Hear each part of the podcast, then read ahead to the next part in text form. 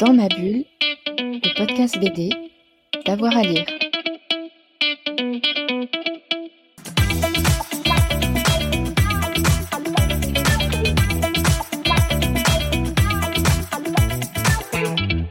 Bonjour à toutes et à tous, bienvenue dans ce nouvel épisode de Dans ma bulle, votre podcast 100% BD avec avoir à lire. Et aujourd'hui, votre podcast s'intéresse au climat avec un album indispensable, 10 idées reçues sur le climat, euh, de Myriam Daman et de Maureen Poignonnec. C'est un album qui démonte donc un certain nombre d'idées reçues sur le réchauffement climatique. C'est bien utile hein, pour pouvoir euh, répondre parfois à d'autres interlocuteurs ou soi-même à nos propres idées reçues.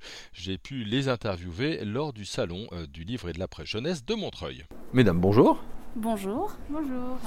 Petite euh, question, première question, comment est née un petit peu l'idée de, faire une BD sur les 10, oh, les 10 idées reçues?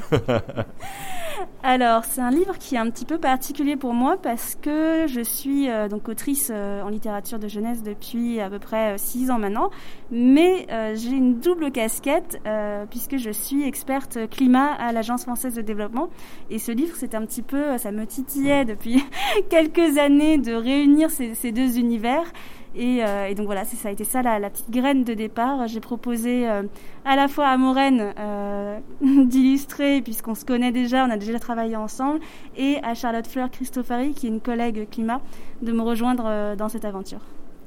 Et moi, ça faisait du coup peut-être 2-3 ans que Myriam, après notre premier livre, toutes les deux, notre second, je pense que c'était après notre second qui s'appelle Tout pour devenir une sorcière, qu'elle m'avait dit qu'elle aimerait bien faire un livre sur l'écologie, sur l'environnement peut-être avec une pensée féministe et tout, mais tu sais, c'était des trucs qui, euh, qui, sortaient et tout. Et moi, je m'étais dit, il oh, faut absolument que, ce soit, que j'en sois l'illustratrice. Et heureusement, il y a plus d'un an, et ben, Myriam m'a dit que c'était un projet qui allait vraiment se faire, qui était déjà réfléchi, avec déjà des chapitres euh, pensés et tout. Et vu que moi, je suis, en plus d'être illustratrice, je suis aussi militante climat chez Alternative à Paris. Donc c'est un mouvement climat qui euh, combine deux luttes essentielles qui sont euh, les luttes sociales et environnementales et qui du coup euh, structure leurs actions enfin, à partir d'actions de, désobéissance civile mais aussi de la recherche d'alternatives. Et du coup c'est pour ça que ce livre était pour moi un livre qu'il fallait absolument que j'illustre parce que c'est complètement cohérent avec ma façon de penser, avec mon engagement politique sur le climat et tout. Et du coup voilà, Comment vous avez choisi les, thématiques que vous alliez aborder? Parce que le climat, il y a énormément effectivement de, sujets dans, plein d'axes. Comment vous avez choisi les 10 alors c'est euh, un condensé, euh, ce qu'on dit souvent avec Charlotte Fleur, c'est un peu un condensé euh, des petites phrases qu'on entendait tout le temps dès qu'on dit qu'on travaille dans le climat. Au dîner de famille, aux apéros, entre amis, au repas de Noël, il y a rapidement le sujet qui arrive sur la table et il y avait un petit peu tout le temps euh, les mêmes euh, petites phrases euh, voilà, qu'on entendait, auxquelles on n'avait pas forcément le temps de répondre. Et une grille parallèle de lecture, donc outre notre expérience personnelle, ça a été un, article de chercheurs de l'université de Cambridge qui ont publié en fait un papier de recherche qui listait les 12, alors eux ils en avaient 12, grandes excuses qui justifient l'inaction climatique. Donc c'est un peu les phrases qu'on se dit à soi-même ou qu'on dit aux autres pour euh, expliquer qu'on qu c'est pas la peine d'agir, que c'est trop tard, etc. Donc on a fait un mix de ce papier de recherche euh, assez, euh, assez complexe et voilà qui dresse un vrai panorama et notre expérience personnelle. Est-ce que vous pouvez nous rappeler les, les dix thématiques pour les lecteurs et les lectrices qui ne l'auraient pas encore lu, justement? C'est le moment. Alors du coup, bah, la première, qui est évidente, c'est bah, que le, le, changement climatique n'existe pas. Ensuite, il y en a pas. Je on les cite toutes ah bah, bah, Il n'y a que 2 degrés de plus, bah, ça change rien. Euh, y a, euh, après, dans l'ordre, peut-être toi, tu connais mieux dans l'ordre euh, les idées reçues. Hein. Alors oui, donc 2 degrés en plus, ça change pas le monde. Il y a l'idée que c'est dans très longtemps. On parle souvent de 2100 quand on fait des projections climatiques. De se dire, bah, de toute façon, c'est dans super longtemps, on s'en fiche, on sera tous morts d'ici là. Il y a la question de la faute des autres, c'est à qui, qui est responsable, de, qui est-ce la faute, de tout le temps rejeter un petit peu sur les autres, que ce soit les autres pays, l'État, le, les entreprises, etc. Euh, il y a la question de la biodiversité. Euh, est-ce que le changement climatique, au final, euh, c'est triste pour les ours polaires, mais peut-être que ça change pas nos vies dans, de tous les jours? Il y avait une idée reçue autour de l'adaptation, de se dire, mais en fait, ça sert à rien de lutter, il faut s'adapter. Il y a, on a parlé de questions aussi un peu de justice sociale avec l'idée, bah, le climat c'est un problème de riches. Euh, on a parlé euh, d'ordre de grandeur avec euh, cette idée que quelque part c'est bon, on est tous écolos, on a acheté une brosse à dents en bambou, un tote bag, il n'y a pas de souci. on aborde pour finir la question de la projection vers le futur. Donc c'est l'idée reçue, il n'y a pas d'alternative. Quelque part, quand on pense au futur, c'est soit l'apocalypse, soit la dictature verte. Et franchement, il n'y a aucune des deux alternatives qui donne envie. et donc voilà, on avait cette ouverture un petit peu pour finir le livre vers quelque chose euh, d'un petit peu plus positif euh, qui voilà et permet de se projeter aussi euh, de concevoir l'écologie comme un chemin vers le bonheur. C'est ça. Et c'est ça qui était le plus important aussi, c'était que malgré l'état d'urgence climatique qu'on décrit dans ce livre, c'est qu'on découvre que bah il y a des solutions, il y a de l'espoir, que malgré tout ça, bah il y a des solidarités qui se créent, qui se qui se font en fait, parce mmh. que bah, on se rend compte à chaque fois que quand il y a des problèmes, bah, les humains ils se rendent compte qu'on a besoin de l'autre et que du coup bah, c'est super. Hein c'est important parce que c'est une des critiques récurrentes là, qui revient notamment sur les auteurs et les autrices de science-fiction, de dire finalement vous nous préparez à, ça plutôt que, à force d'en parler, vous, vous affaiblissez la révolte mm. pour la préparation. Oui, tout à fait. On s'est beaucoup posé la question du ton aussi. Moi, c'était vraiment l'angle euh, que j'avais envie de donner à ce, livre-là. Et, j'ai beaucoup cherché, donc euh, Maureen disait, ça faisait plusieurs années que j'en parlais, mais parce que euh, justement j'avais envie de proposer quelque chose d'un peu différent de ce que je voyais dans le paysage euh, éditorial où on était soit dans des discours très post-apocalyptiques, enfin voilà, on est un petit peu sur l'apocalypse, soit vraiment juste des éco-gestes, le côté pratico-pratique. Et là, on est vraiment à la fois dans la vulgarisation scientifique, mais avec un ton qui est, enfin j'espère, avec de l'humour, de l'impertinence, quelque chose d'assez frais et qui va pas du tout amoindrir le message. Le, le, but, c'est pas du tout de dire que tout va bien parce que voilà, c'est des bases scientifiques. En fait, le contenu, il reste le même, euh, mais euh, c'est euh, comment on en parle et avec voilà, avec les, dessins de Moraine aussi qui amènent beaucoup de, fraîcheur, beaucoup de, de, douceur aussi, je trouve, par rapport aux propos qui peuvent être parfois assez Oui, c'est ça. En fait, je trouve qu'on a réussi à trouver une opportunité dans ce livre de fédérer l'intérêt et la curiosité des lecteurs et des lectrices justement par euh, euh, des, faits profondément scientifiques, parce que du coup, tout ce qu'on dit, eh ben, c'est issu de recherches, d'études.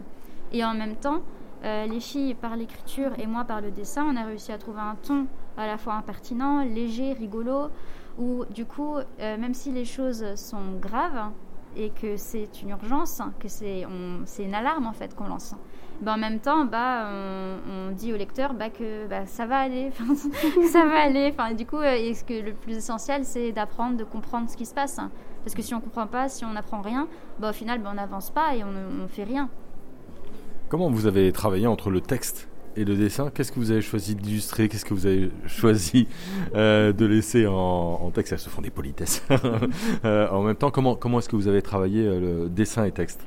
Alors, euh, du coup, euh, donc Myriam étant autrice, mais aussi étant quelqu'un de très rigoureuse et qui aime la précision, euh, elle avait donc. en fait, moi, je reçois une maquette avec le texte.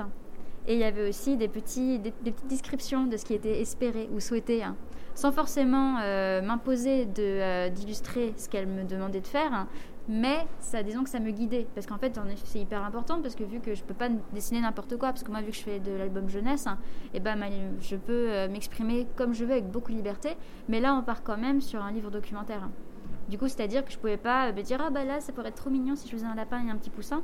Du coup, ça je vais pas faire ça. Bon, je l'ai fait quand même. Mais euh, disons que euh, au moins Myriam, elle me guidait sur des, elle me donnait des pistes hmm. que j'ai respectées hein, principalement même tout le temps, j'ai toujours respecté ce qu'elle me disait et ce qu'elle me proposait, mais des fois j'ajoutais un petit peu de trucs un peu rigolo et un peu euh, commun à ce que je suis habituée à faire. Et, juste au niveau de l'écriture, puisqu'on est deux autrices, donc c'est pas forcément toujours euh, euh, commun, a, on avait c'était très important pour moi. J'avais vraiment envie d'avoir un débat sur le fond, parce que c'est un sujet qui est très complexe et on se pose beaucoup, beaucoup de questions en amont dans la recherche euh, donc on a beaucoup discuté avec Charlotte Fleur.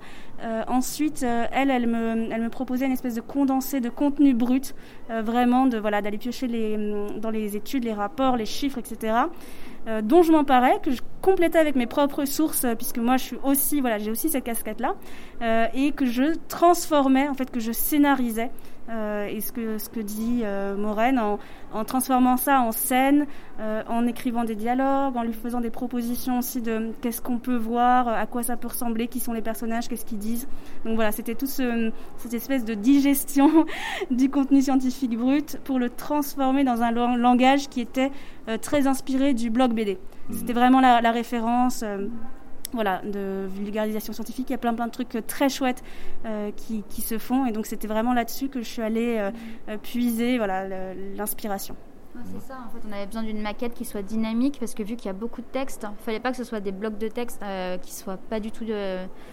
Enfin, c'est faut que ce soit agréable à lire hein, parce que déjà on dit des choses importantes et du coup en fait le, ce qui est cool c'est qu'avec euh, cette inspiration qu'on a eue de reprendre un petit peu les codes du blog BD, hein. c'est-à-dire que bah, du bah, l'image elle enveloppe le texte, le texte enveloppe l'image, et du coup il y a un truc un peu dynamique et vraiment frais à la lecture. Et c'est vrai que je trouve que le fait d'avoir euh, de ponctuer le texte et l'image comme ça, et bah ça euh, bah même je trouve ça peut être un petit peu thérapeutique même pour les enfants qui lisent le livre parce qu'ils se disent ah bah c'est cool il y a quand même des choses euh, colorées. et ouais donc voilà je trouve que c'est plutôt sympa comment on a organisé ça. Ouais, justement une question sur le médium sur des sujets aussi importants. Pourquoi l'album le, illustré euh, et pas par exemple un documentaire un film ou un roman ou des choses comme ça? Alors, euh, pourquoi pas un film? Parce que déjà, je ne saurais pas faire. Donc euh, voilà, moi j'avais vraiment envie, euh, ce que je disais tout à l'heure, d'être dans quelque chose qui n'est pas scolaire, euh, qui n'était pas trop euh, euh, carré. Et donc c'est pour ça que le langage blog BD, euh, illustration, ça me parlait bien, sachant que il y, y, a pas mal de graphiques. on est allé piocher, voilà, il y, y, y, y, a du dessin pur, il y a des, des, petits contenus un peu BD, et puis il y a aussi vraiment le côté plus vulgarisation scientifique au sens strict, avec bah, des références à des graphes, à des courbes, et, et je trouvais que c'était beaucoup plus doux euh, d'avoir un trait dessiné, que c'était beaucoup moins. Euh, euh, enfin, il y avait quelque chose qui désacralisait aussi ce côté très scientifique, très technique qui peut peut-être rebuter certains lecteurs ou faire peur. Donc j'avais vraiment, moi voilà, je le voyais, je le concevais que comme ça en fait, avec une très forte place de l'illustration parce qu'aussi on s'appuie là-dessus. Hein, quand on a un graphe, on peut pas juste l'expliquer avec du texte, hein, c'est vraiment important de, le montrer et d'avoir quelque chose qui soit un petit peu dans l'absurde en fait. On allait dans l'humour un peu absurde, dans le côté euh, un peu imaginaire. Enfin, c'était, c'était vraiment l'envie que j'avais moi à la base. Et pour celles et ceux qui ont une mémoire plus visuelle aussi, c'est vrai que le dessin peut aider. Hein. Et aussi la maquette que, qui a été faite aussi par là ou le graphiste, ils étaient deux. Euh, parce que du coup, bah, ils se disent ah oui c'est vrai, bah, là quand il y avait un encadré de cette couleur-là, ça voulait dire qu'on entamait ce chapitre. Et du coup bah là ce chapitre-là il parlait de ça, il y avait le graphe euh, qui disait ça et tout. Et du coup vu qu'il y avait un peu un code de couleur et bah, ça permet de euh, bah, de mémoriser plus simplement, et notamment pour les personnes qui n'ont pas un esprit très scientifique comme moi. C'est-à-dire que moi, euh, ça a été, je savais déjà des choses vu que j'étais engagée, mais en même temps, bah, ça m'a appris énormément de choses supplémentaires, et ça a aussi été aussi euh, une source de, euh, de réapprentissage et de, pour me remémorer des choses que j'avais lues et que j'avais oubliées. Et c'est vrai que le dessin bah, permet aussi de se souvenir beaucoup plus facilement. 10 questions, j'imagine qu'il y en a peut-être 10 autres. Est-ce qu'il y a une suite ou d'autres projets qui sont liés? Il euh, n'y en a pas en ce moment. À ma connaissance, mais ça c'est Gléna qui vous le dira peut-être mieux que nous, euh, je pense qu'ils avaient envie de, de, décliner ce concept des 10 idées reçues qu'on qu a amené avec ce bouquin, mais qui pourrait en fait euh, s'adapter à plein d'autres sujets. Et il me semble qu'ils sont en train de préparer quelque chose autour d'Internet. Mmh. Euh, moi, après, euh, il y a plein de sujets qui m'intéresseraient. Euh, la biodiversité, parce qu'on en parle dans le livre, mais c'est un sujet à part entière et je pense qu'il y a plein plein de choses à dire. Euh, le féminisme, c'est aussi un sujet qui m'intéresse énormément. Donc je j'ai rien de prévu, mais pourquoi pas, on, on verra aussi, je pense que ça pourrait être intéressant. En fait, peut-être euh, pas forcément faire un livre sur les idées reçues pour chaque chapitre qu'on a fait, mais il n'empêche que c'est vrai qu'il y a des sujets qu'on aurait pu vachement plus euh, élaborer. Mais le problème, c'est que bah, le livre, il fait déjà 140 pages et on peut pas. Euh, sur la question de la viande et tout, je suis sûre qu'il y a des choses qui pourraient être hyper intéressantes et sur lesquelles on pourrait vraiment faire un travail trop bien. Quels sont vos, vos projets? Sur quoi vous travaillez toutes les deux? Alors moi, mes projets du moment, euh, j'ai euh, en cours une bande dessinée avec euh, Clément Lefebvre donc ça fait quelques, quelques années maintenant qu'on travaille, c'est un travail de long cours la bande dessinée. du coup, c'est ça qui m'occupe pas mal en ce moment. Et puis des projets d'albums jeunesse. moi aussi, je suis toujours sur des projets d'albums jeunesse. Il y en a un là que je suis sur le point de bien, bien, bien, bien entamé euh, chez Flammarion, qui est écrit par Juliette Adam, qui va sortir euh, en 2023. Et je fais la suite en ce moment d'une petite série que j'ai commencée il y a quelques années chez Little Urban, euh, qui a commencé par le Taxi Baleine, ensuite c'est le Tortue Express. Et là, j'ai pas le droit de dire. Mais voilà. Eh ben, merci beaucoup à toutes les deux. Ah, merci beaucoup. Merci. Voilà, dans ma bulle, c'est terminé pour euh, aujourd'hui. Merci de nous avoir écoutés. N'hésitez pas à vous abonner hein, pour avoir une petite notification à chaque fois que nous avons une nouvelle émission. Et en ce moment, on en a pas mal des nouvelles émissions. Évidemment, si vous avez aimé, vous pouvez aussi liker, partager et en parler autour de vous. Bonne journée à tout le monde. Dans ma bulle, le podcast BD, d'avoir à lire.